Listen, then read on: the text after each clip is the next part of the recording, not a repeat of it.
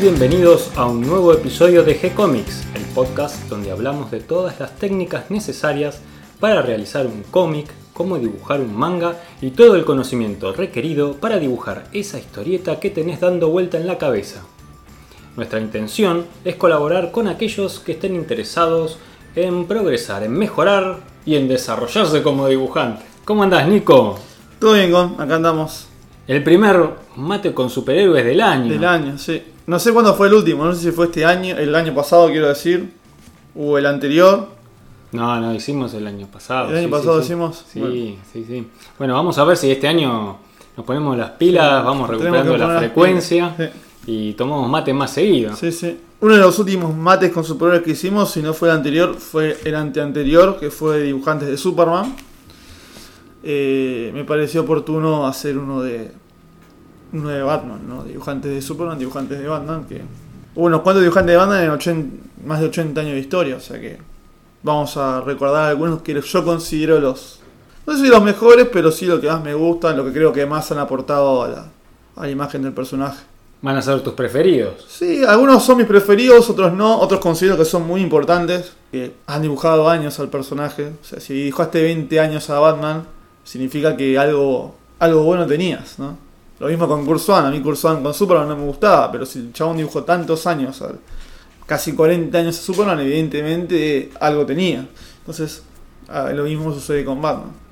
¿Y qué vas a hacer? ¿Una lista cronológica? Sí, vamos a hacer una, una vista cronológica de cómo fue avanzando la imagen de, de Batman, ¿no? Desde. No quiero, no, quiero hacer un breve repaso por Bob Kane y, y Jerry Robinson, que fueron los primeros dibujantes de Batman, pero no quiero pararme mucho en ellos porque creo que, que nunca queda claro qué, dibuja cada uno, ¿no? Porque Kane realmente no sabía dibujar y que dibujaba bien era Jerry Robinson que ya hemos hablado en el podcast de, los primeros años de, Batman, de la Edad Dorada, que Jerry Robinson er- arranca como entintador y termina siendo dibujante de, de- todo, aunque no está acreditado, aunque en los créditos decía solamente Bob nunca fue Bob siempre fue o Bill Finger en guiones o Jerry Robinson en dibujo, ¿no? Jerry Robinson es el que le termina de dar esa imagen más clásica de Batman, el Batman con los ojos circulares, ¿no? El de los cuernitos chiquitos, la imagen de Robin, la imagen del Guasón, los clásicos villanos. Ese estilo clásico de Batman se termina dando Jerry Robinson, ¿no? Y en ese estilo clásico de Batman, de la Dorada, más allá de que Jerry Robinson lo considero que fue muy bueno, en mi opinión fue Dick Sprang, que arranca a dibujar los cómics de Batman en 1943. Hubo varios dibujantes de Batman durante esta primera década de, existencia del personaje, pero yo creo que el que más se destaca es Dick Sprang, ¿no? Es un estilo más funny, más dinámico, hacía, hacía todo mucho mejor que Jerry Robinson y que, y que Bob, Bob Kane por sobre todo. Eh, los fondos estaban más detallados, la tinta era mejor, las figuras eran como, no sé si eran más, más dinámicas, no eran, pero eran como más, por ejemplo, Batman empezó a ser un poco más, más geométrico, más grandote, eh, el guasón empezó a tener una, sonrisa mucho más grande, con los ojos mucho más grandes también, o sea, como que mm, no me sale la palabra, pero hizo más exagerada todos los gestos de los personajes y, funcionó muy bien. Y, y dibujó Batman por 20 años interrumpidos. Pasó por todas las, las etapas, desde la etapa eh, clásica, historias de tibecas de Batman y Robin, hasta esa etapa media bizarra de los años 50 de historias de ciencia ficción. Y es un dibujante que claramente mejora con el paso de los años. Dibuja también un breve periodo en la revista de World Finest, la, la, la que compartían Batman y Superman. Dibujaba un Superman muy, muy, muy bueno también, con ese, ese clásico Superman con los ojitos bien chiquitos y, y con el mentón con el mentón bien grande, muy bueno también hacía Superman.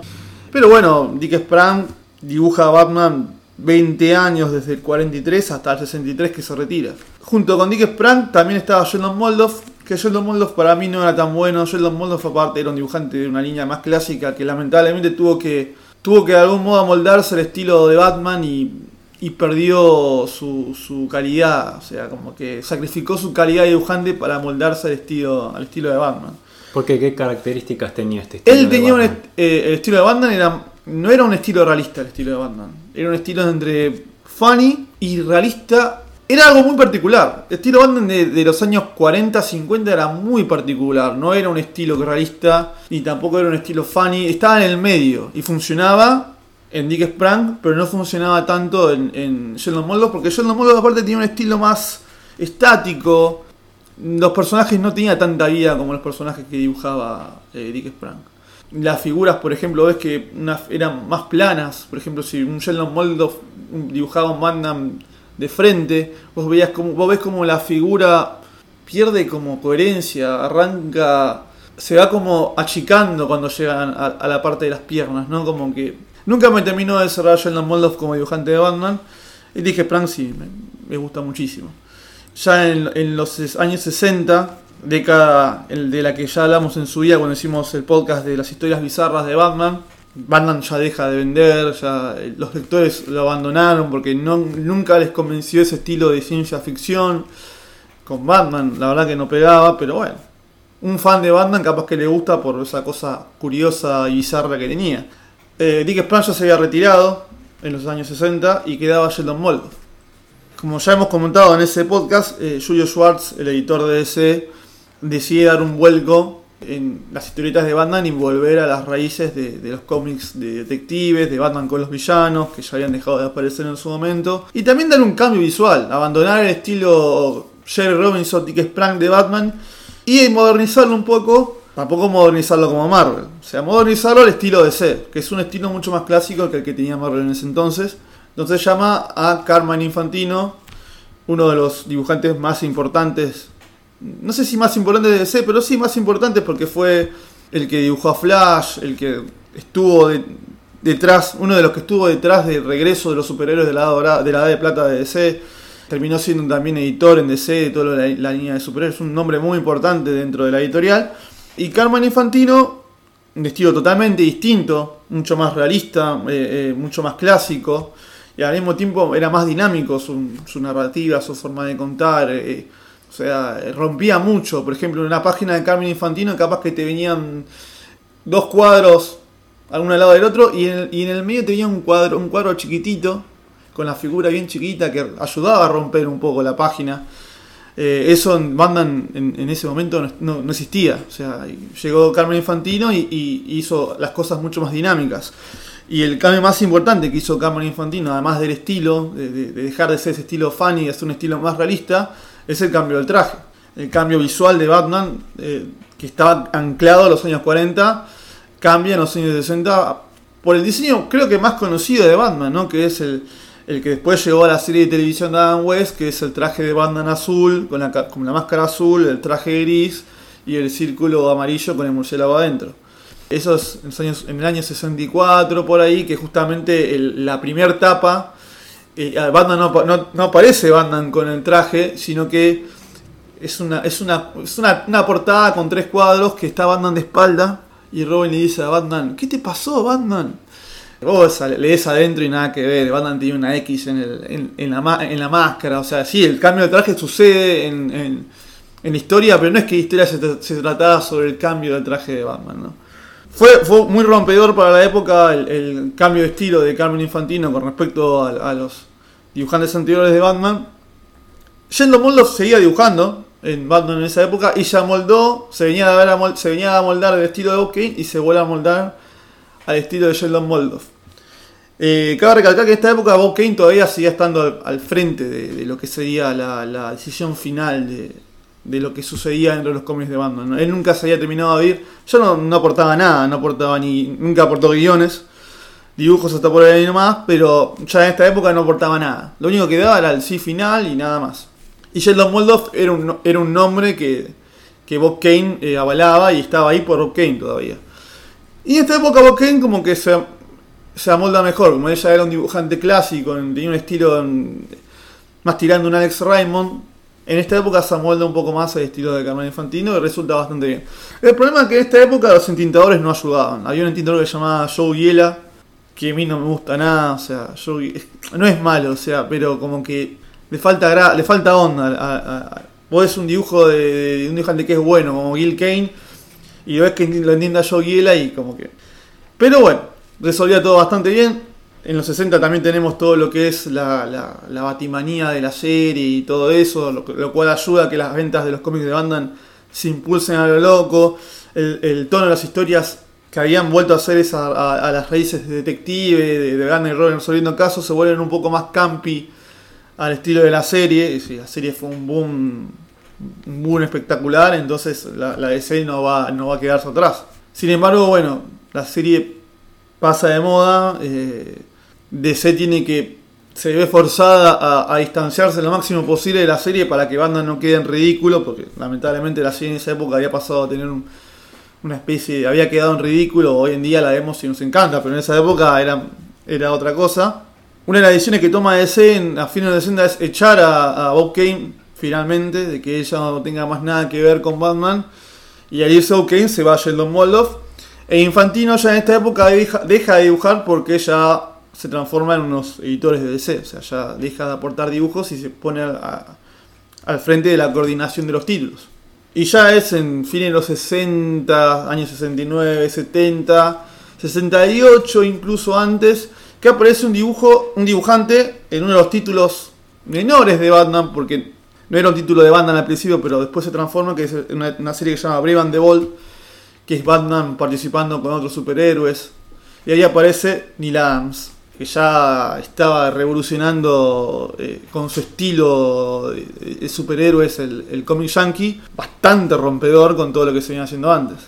Sí, a mí esta época de los 70, no sé si es por tal vez la época de mi infancia, las primeras historietas de superhéroes que yo vi estaban dibujadas en general en esa época, eh, lo mismo los dibujantes de, de las historietas argentinas de esa época, que tienen esa mezcla de, de, dibujo clásico bien hecho, pero al mismo tiempo con una narrativa más dinámica y moderna. Sí. Eh, están entre los estilos preferidos para mí de los superhéroes. Sí, sí, para, eh, eh, de los míos también. Y Neil Adams fue, fue un revolucionario en todo sentido. O sea, desde lo narrativo hasta lo de la anatomía, en todo sentido. Sí, además un dibujante muy completo. Muy completo. Con una soltura para el dibujo, para la tinta, para la composición. Uh -huh.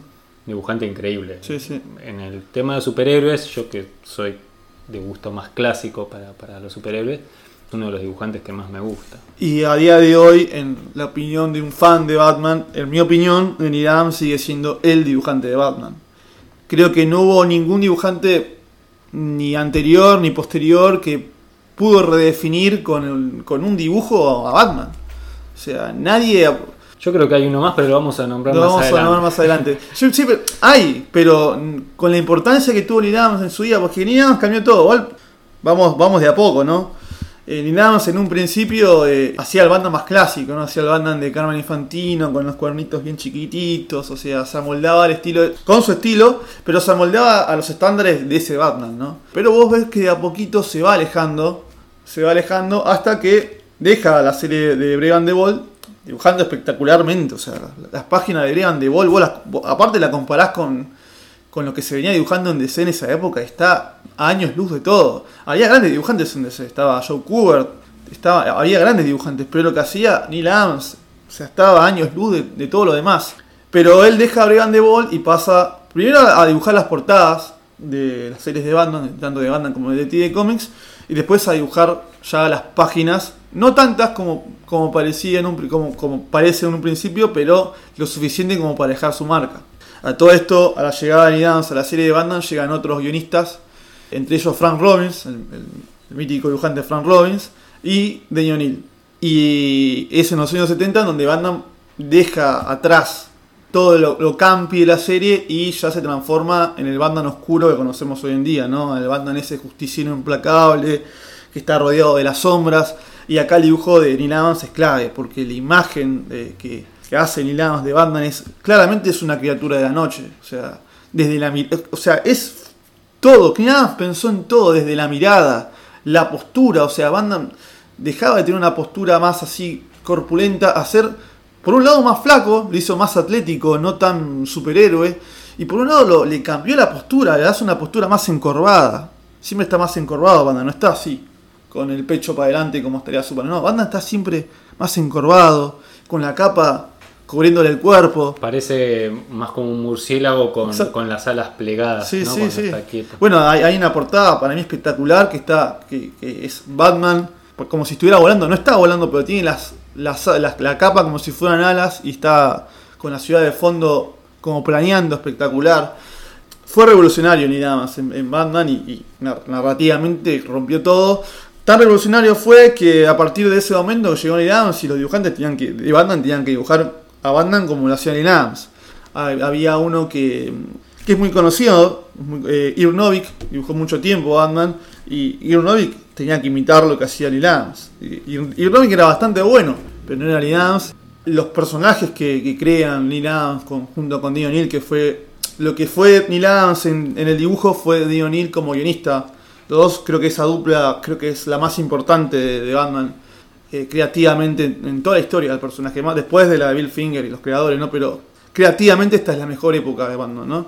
Y, ambos crearon personajes como Raya al Ghul, Thalía, rediseñan al Guasón, al Guasón lo rediseñan, le, le- le hacen más, lo hacen más flaco, eh, le hacen el mentón así alargado, la sonrisa bien gigante. Es un cambio de época fundamental y creo que no, no hubo un- una revolución en el personaje como la de esa época. Sí la hubo con Frank Miller, que más, tarde hablaremos, pero no, no significó tanto a posteriori, aparte de la influencia que tuvo en los años posteriores, ¿no? Adams igualmente, ya sabemos, no, no, más, más allá de las tapas, no produce tantas páginas, produce las suficientes como para dejar su marca, pero no produce tantas páginas como portadas. Y ya en los años 72, 73, Nilam se va, se retira, hace su propio negocio, hace su propia, su propia editorial, se dedica a la publicidad. Ya es, ya tiene un nombre suficiente como para dejar de necesitar de Marvel y DC, ¿no? Porque ya Nilam dibujó tanto en Marvel como DC en esa época. Era tan, tan grosso que no tenía un contrato de exclusividad con ninguna de las dos y podía dibujar en las dos al mismo tiempo.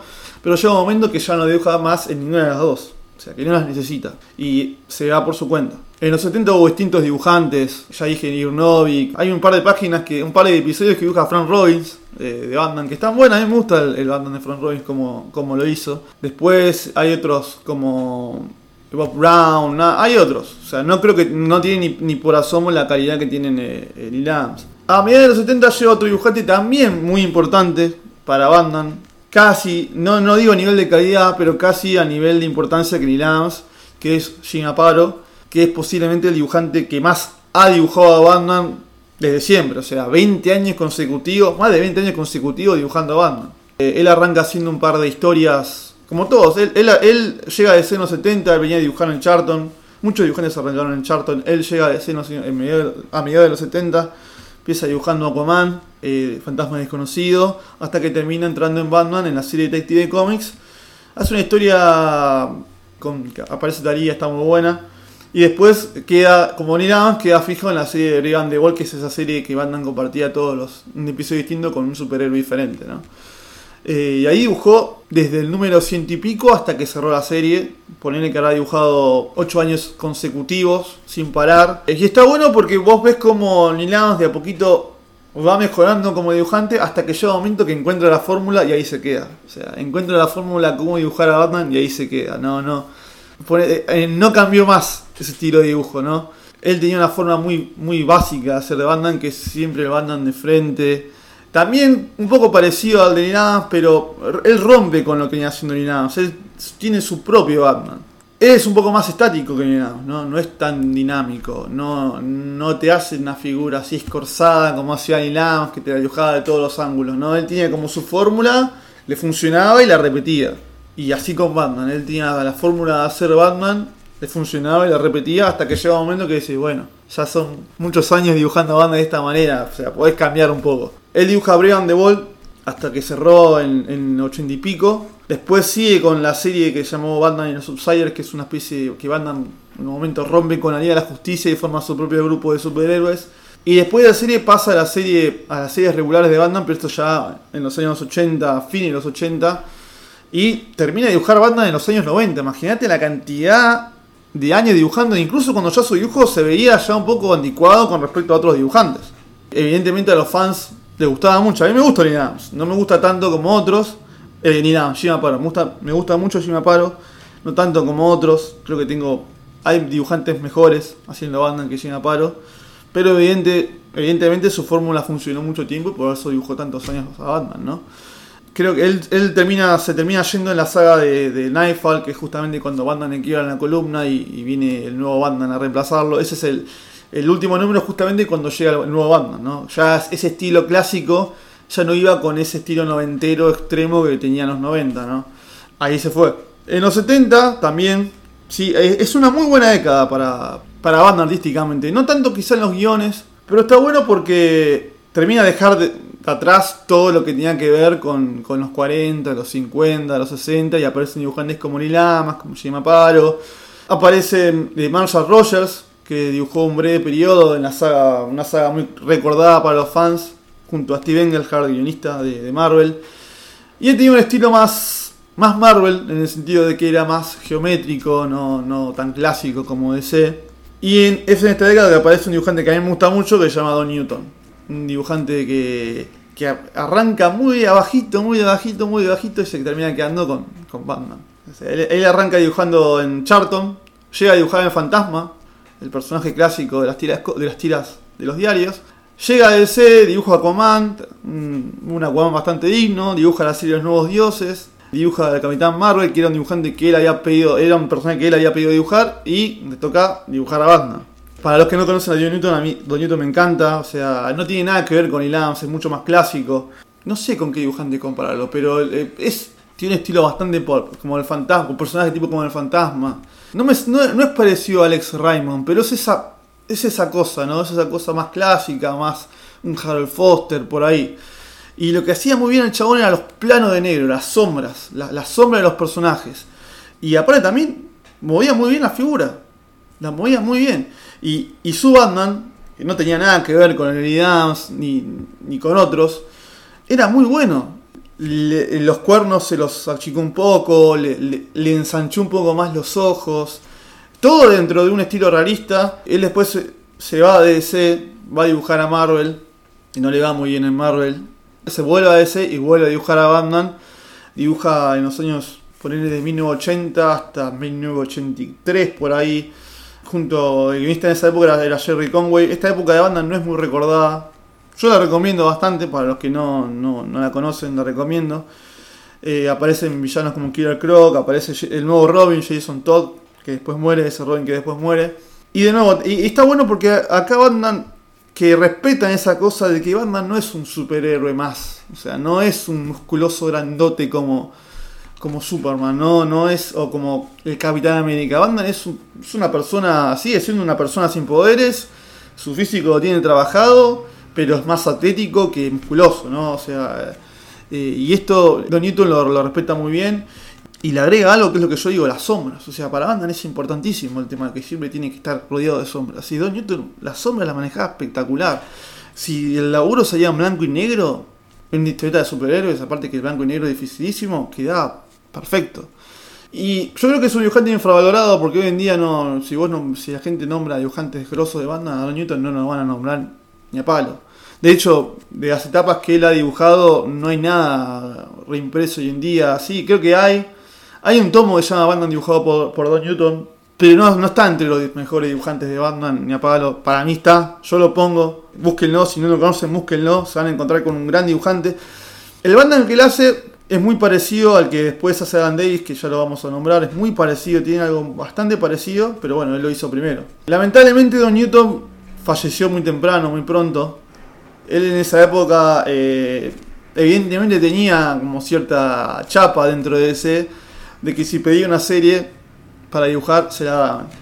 Y él, aparte de dibujar Batman, en, a fines de los 80 quería dibujar la serie de Star Squadron, que era la serie de todos los superhéroes de la Edad Dorada. Y no se podía, entonces le dieron otra serie vinculada a Star Squadron. Él encantado de dibujarla, pero lamentablemente él tenía muchos problemas de salud en esta época. Estuvo internado un tiempo, llegó a dibujar internado, llegó a dibujar internado, a, los editores le llegaban las la, las páginas de él desde el hospital, pero lamentablemente falleció. La serie que él dibujaba era Infinity Inc., para los que quieren ver lo que él hace Infinity Inc., está muy lindo, son muy pocos números. Yo recuerdo uno solo nada más, no, no recuerdo más, capaz que hizo un par más, yo recuerdo uno solo, pero bueno, la, dedicación del chabón de, de, hasta su último momento seguir dibujando, mandando páginas. Eh, era un gran dibujante, un gran dibujante. Se nos fue muy pronto y capaz que justamente por eso, como se nos fue pronto, capaz que la gente no lo tiene tan, tan reconocido como, como a otros, ¿no? Como un Ginaparo, como un Ilams. Pero lo recomiendo muchísimo, muchísimo, véanlo. También en los 80 llegan otros dibujantes como Jim Collan. Jim Collan que dibujó muchísimos años en Marvel. Era muy grosso en Marvel Jim Collan. Él, Jim Collan comenzó a dibujar de los años 40, o sea, muy chico. O sea, antes de los 18 años ya trabajaba, ya la dibujaba en la Timely anteriormente conocida como Marvel, eh, la que ahora conocemos como Marvel, quiero decir, trabaja durante todo ese proceso de, transformación de Timely, Atlas, Marvel, hasta que eh, le toca jugar en la época gran, grosa de Marvel, los años 60, donde dibujó Iron Man, Daredevil, esa época, en los 70 también. Fue uno de los creadores de, la serie de, de la serie de terror de Marvel, como la serie de Drácula, justamente por dibujar Drácula es que después llega ese. Él se va a dar muy mal de Marvel porque el editor no lo quería más, que era Jim Shooter, un editor con el que se merece un podcast. Ya le dedicaremos un podcast a Jim Shooter, un tipo amado y odiado por igual. Jim Conan eh, también bastante rompedor con que venía siendo incluso ni Adams o, Jim Aparo. Él tiene un estilo mucho más expresionista en el sentido de hacer Batman, ¿no? Era clásico, pero al mismo tiempo impresionista.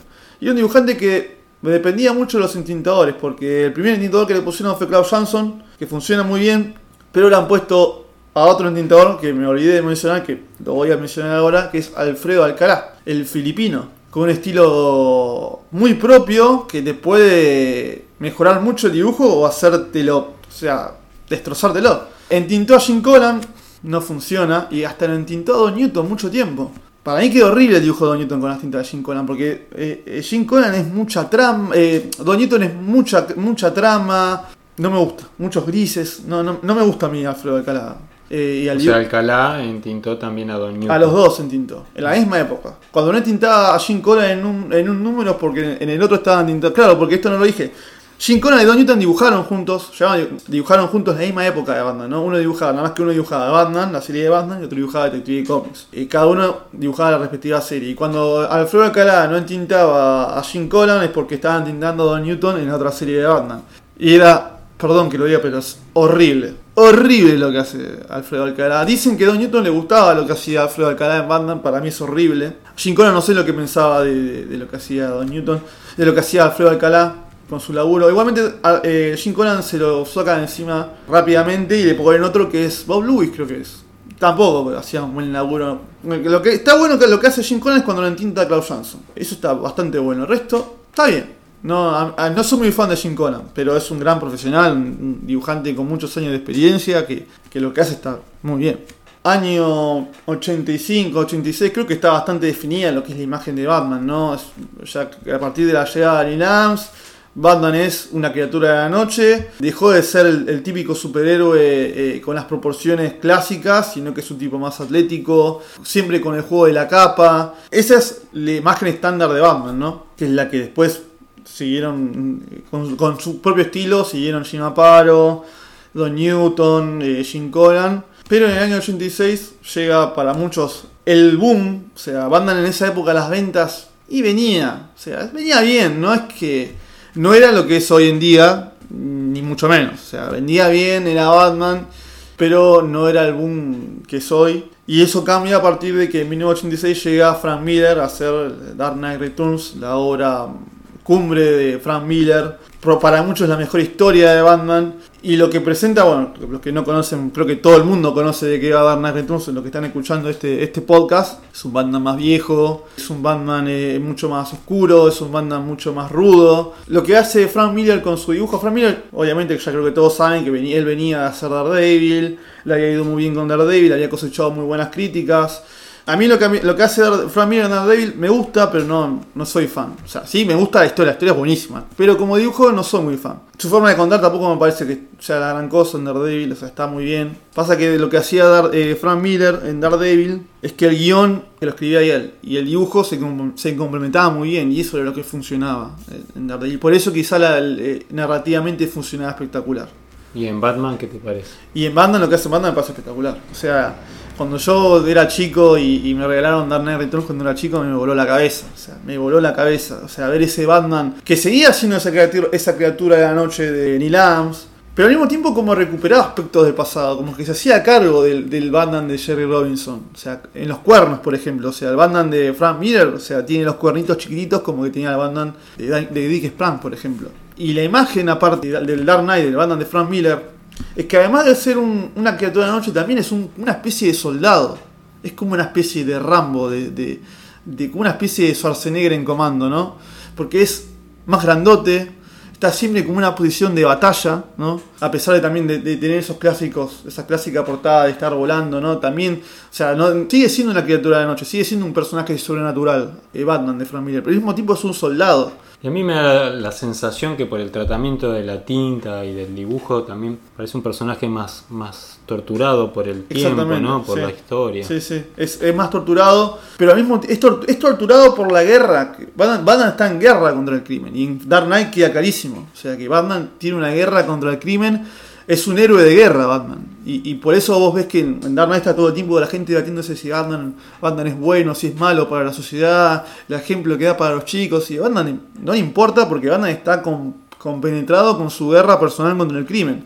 No le importa lo que opine la gente de él. Y todo, todo, todo es como el cinturón, el, el clásico cinturón de Batman. Vos, vos lo ves y parece el cinturón de un soldado. Batman lleva como una especie de, bandita en la pierna que tiene como una herramienta como lo tenía un soldado, por ejemplo. Usa un- en vez de tener batimóvil, usa un tanque gigante. O sea, como, como si fuera un soldado. O sea, ese creo que es el cambio visual. A muchos les voló la cabeza el Batman de Dark Knight, eh, de Frank Miller. Ese Batman bien grandote, siempre enojado, más geométrico, ¿no?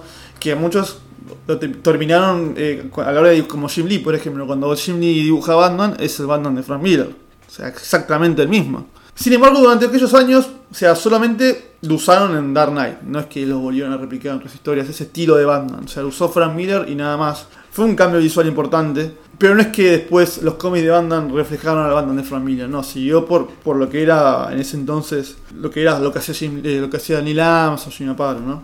De hecho, de hecho Jim Aparo sigue dibujando a Batman durante, esta- época. El año después de Dark Knight, ¿no? Hay otro cambio visual importante. No sé si tan importante, pero claro, eh, Frank Miller había repegado con Dark Knight Returns, había sido un boom de ventas, o sea, premios por todos lados, recontra premiado, la gente encantada. Y después de, la, después de lo que fue Crisis, que DC reboteó el universo, entonces DC, lo que, DC no fue o sea, no ni lerda ni perezosa, le encarga a Frank Miller que vuelva a contar el origen de Batman, desde otra, otra vez, desde cero. Pero Frank Miller no, esta vez no va a dibujar, él va a escribir y el dibujante va a ser eh, Dave Mazzucchelli, que fue la miniserie Batman Año 1, que es la, historia que nos vuelve a contar el origen de Batman de una forma totalmente distinta. Obviamente, a los padres de Batman los matan, eso, eso siempre está, pero cómo, cómo se va dando la historia diferente obviamente, creo, de nuevamente, si Dark Knight es importante, Año 1 también es importante y creo que todo el mundo leyó Año 1. A lo que vengo yo a, a mencionar al dibujante, dibujante Dave Mazzucchelli es que si Frank Miller nos entregó una versión de Batman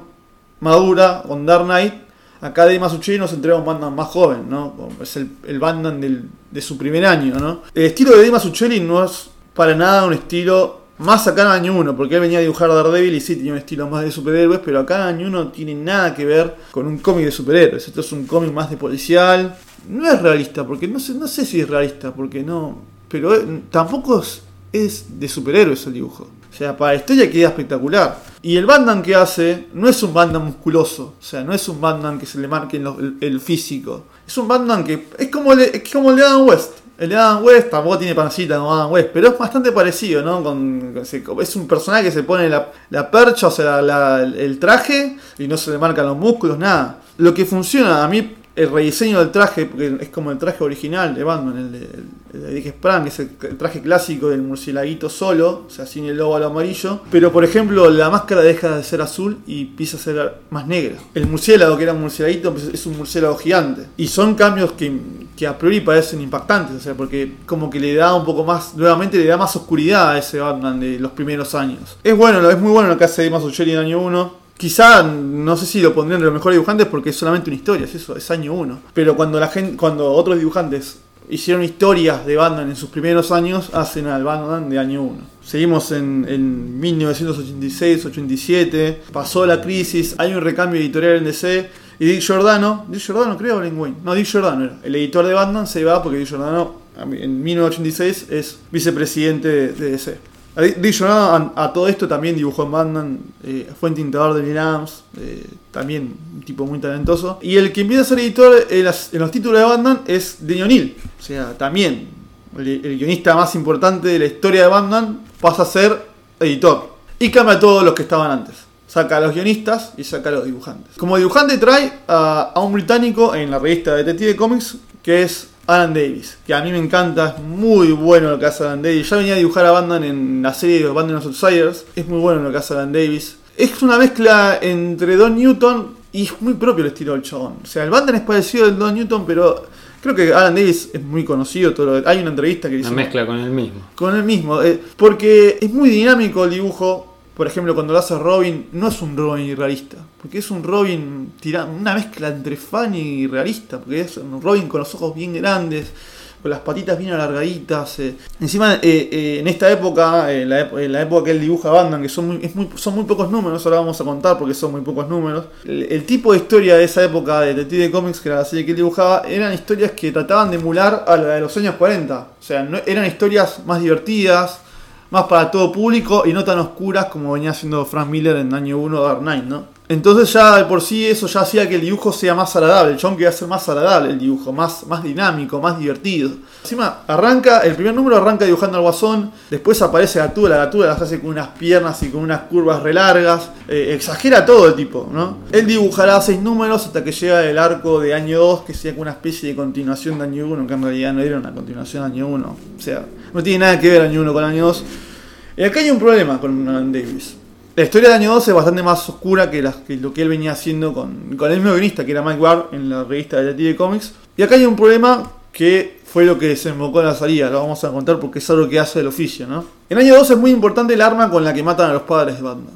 Y Alan Davis hace una portada de Batman sosteniendo un arma, que supuestamente es el arma con la que matan a los padres. ¿Qué pasa? Vino Dale O'Neill, el editor, y le dijo, sí, pero esta no es el arma que aparece en año 1. O sea, el arma tenía que ser el arma que aparece en año 1. Entonces hay que redibujar el arma. Y ahí Alan Davis se calentó, se enojó, no quiso redibujar el arma, no quiso saber más nada, porque no sé si también tiene que dibujar los interiores. Creo que también tiene que redibujar los interiores también donde aparece el arma. Por suerte el arma esa aparece en un solo cuadro, que es en el final, pero aparece en la portada y en el cuadro de la última página. Entonces, bueno, no es tan grave. Y pero para el tipo fue un problemón. O sea. El problema es si te dicen, mira, tenés que cambiar que todas, todas, las, páginas. Todas las cabezas. Todas las cabezas. Para el tipo fue un problemón. No quiso, no quiso. Eh, abandonó. Eh, abandonó el arco, porque encima era un arco de cuatro episodios, dejó el arco inconcluso, tuvo que venir otro, ya vamos a decir quién fuese otro, no es importante, pero hay que decir, lo voy a mencionar. Eh, el problema es que ese primer episodio está tan bien dibujado que vos te hace lamentar por qué tuvo que dejar al tipo la, el arco. Año 2 está dibujado por Alan Davis el primer, episodio y, el resto de los tres episodios está dibujado por Thomas Forline. Todo bien con Thomas Forline, pero no es Alan Davis. Puede tener una composición de página muy buena, todo lo que quieran, pero no es Alan Davis y se nota. O sea, vos lees año 2, dibujo el, el, el, primer episodio que dibuja Alan Davis y el paso de a, a Thomas Forline, y no.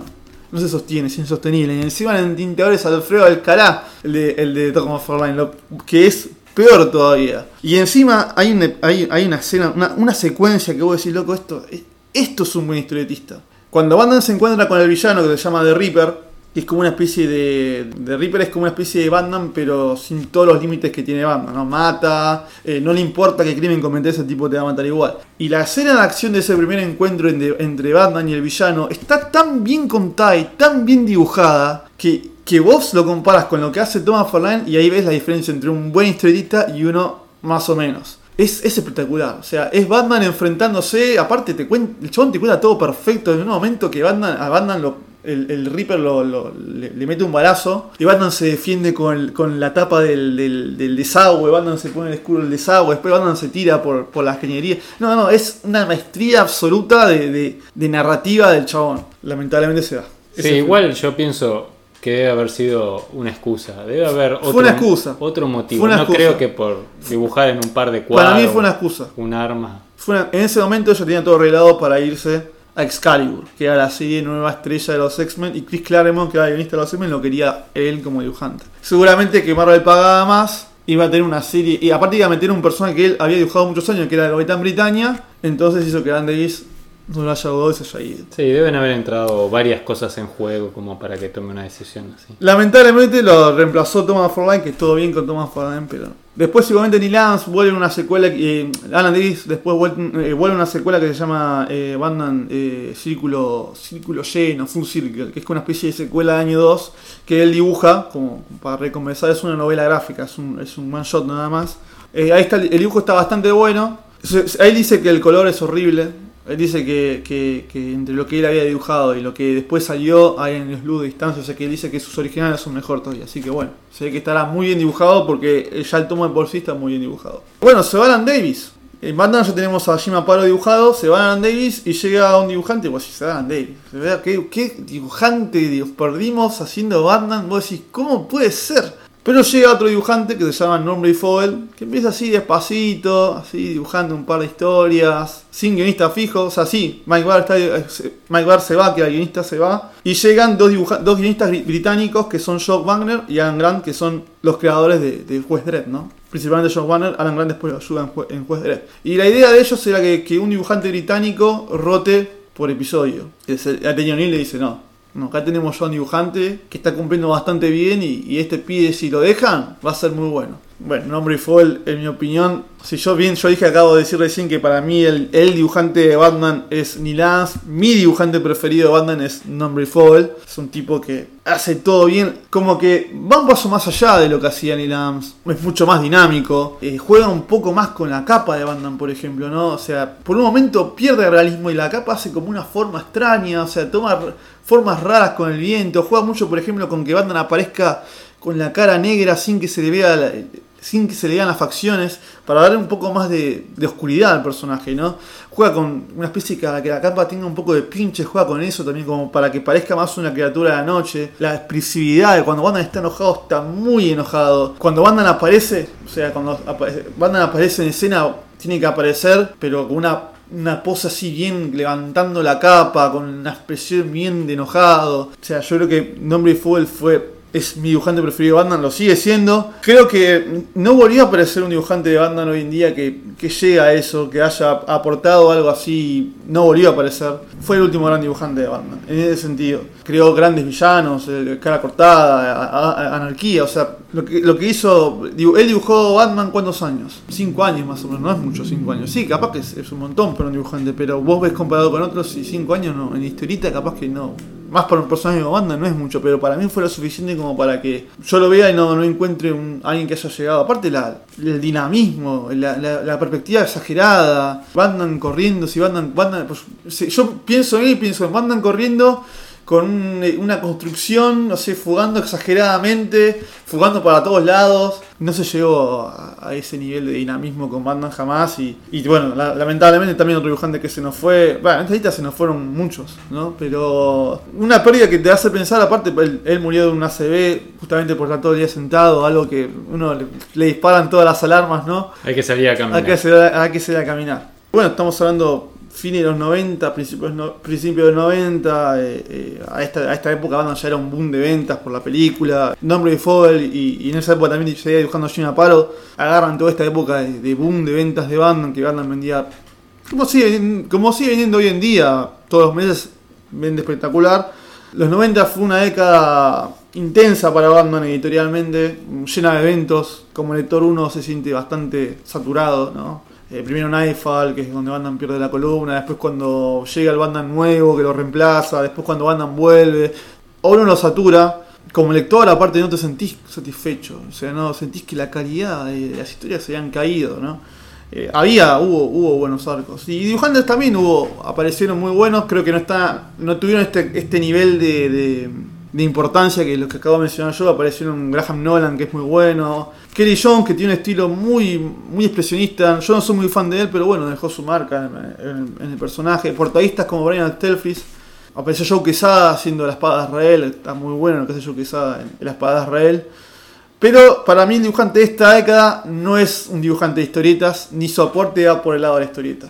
Va por el lado de la animación y es Bruce.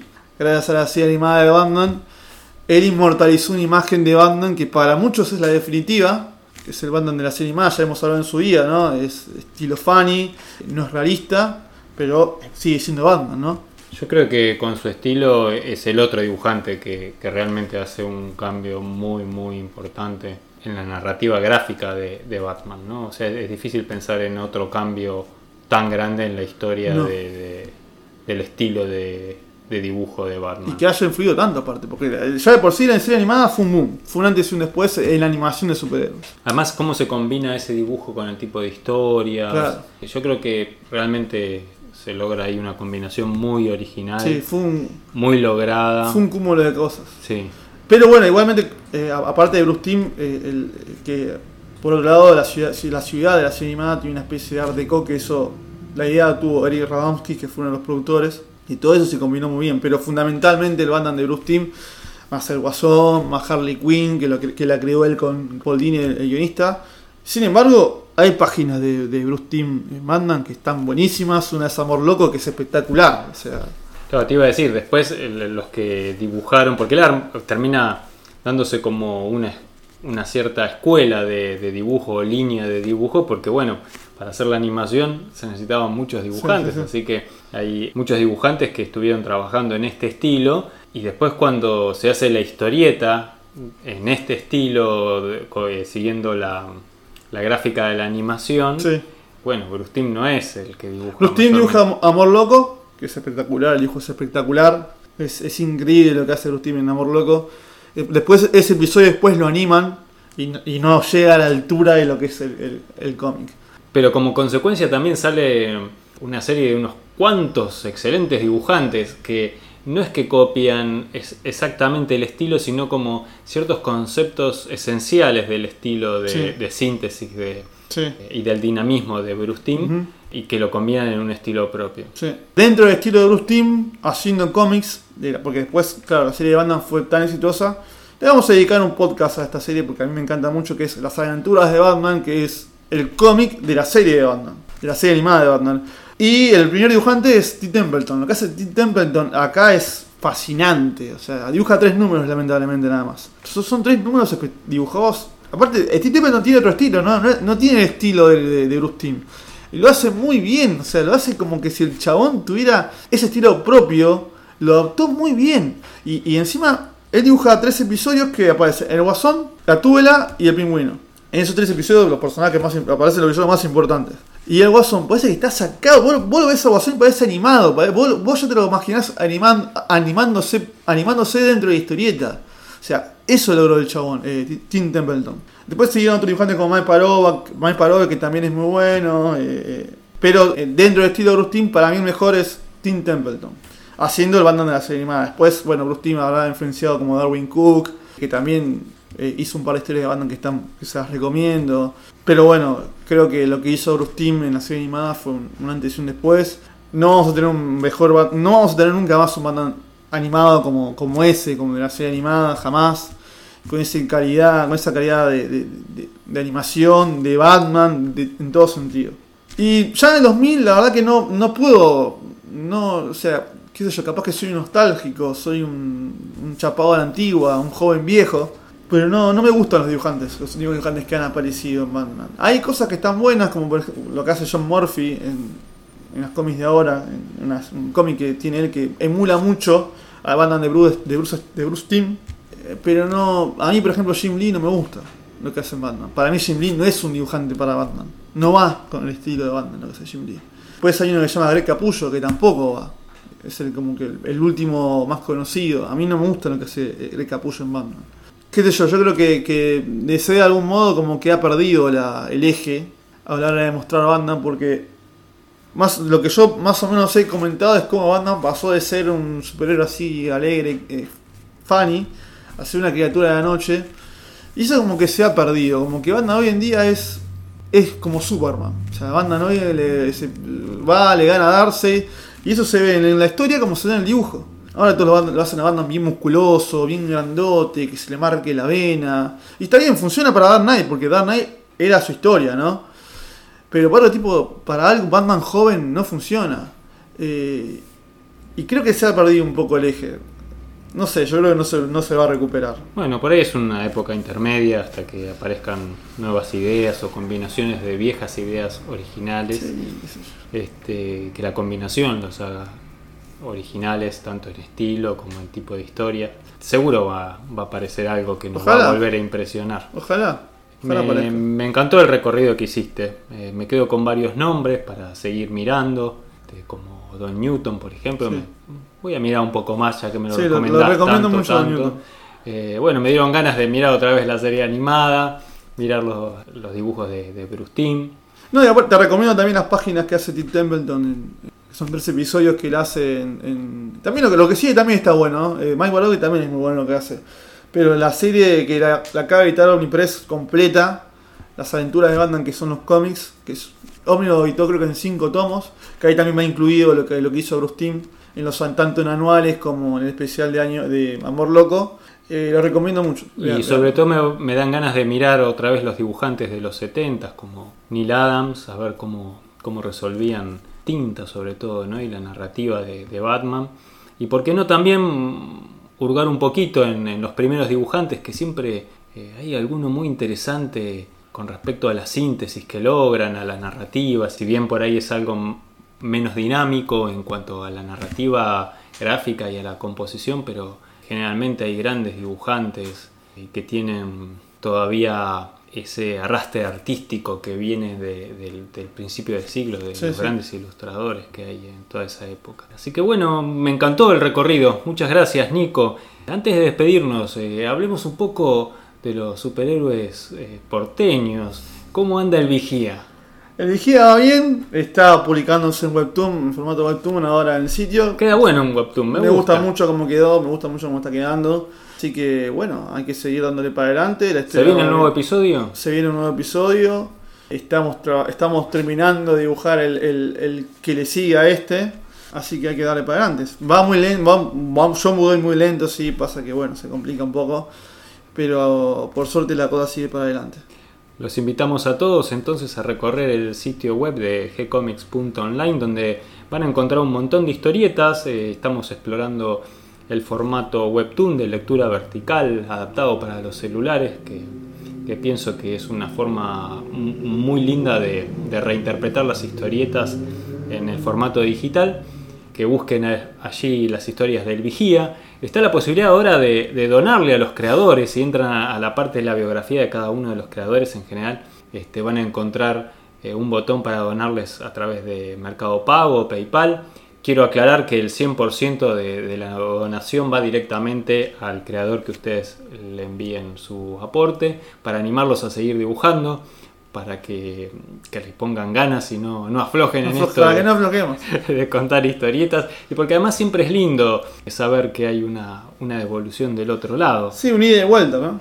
Sí, sí. Así que bueno, es como una invitación también, ¿no? Se puede hacer, qué sé yo, no sé cuánto es lo mínimo que se puede mandar por, por Mercado Pago, Creo pero, que son 5 pesos. pero claro, ¿qué son, qué son 100 pesos ¿Qué son hoy en 100 día? son tan pocos Son tan que, pocos, que por cual. qué no, Eh, es como darle un regalo a, Sí, sí. a- a los creadores. Así que, bueno, pueden buscarlo ahí a Nico, eh, leer el vigía y, y sumarle su aporte. Muchas gracias Nico, te paso el mate, ya se nos enfrió Sí, prácticamente, además en el termo queda muy poca agua, pero fue una buena manera de comenzar el año tomando mate y hablando de superhéroes. Esperemos que sean más, más los podcasts que podamos grabar este año. Sí, que este sea un gran año, Que Nico. este sea una- Un gran abrazo, muchas gracias a todos los que nos están oyendo y nos encontramos muy pronto para seguir hablando de historietas.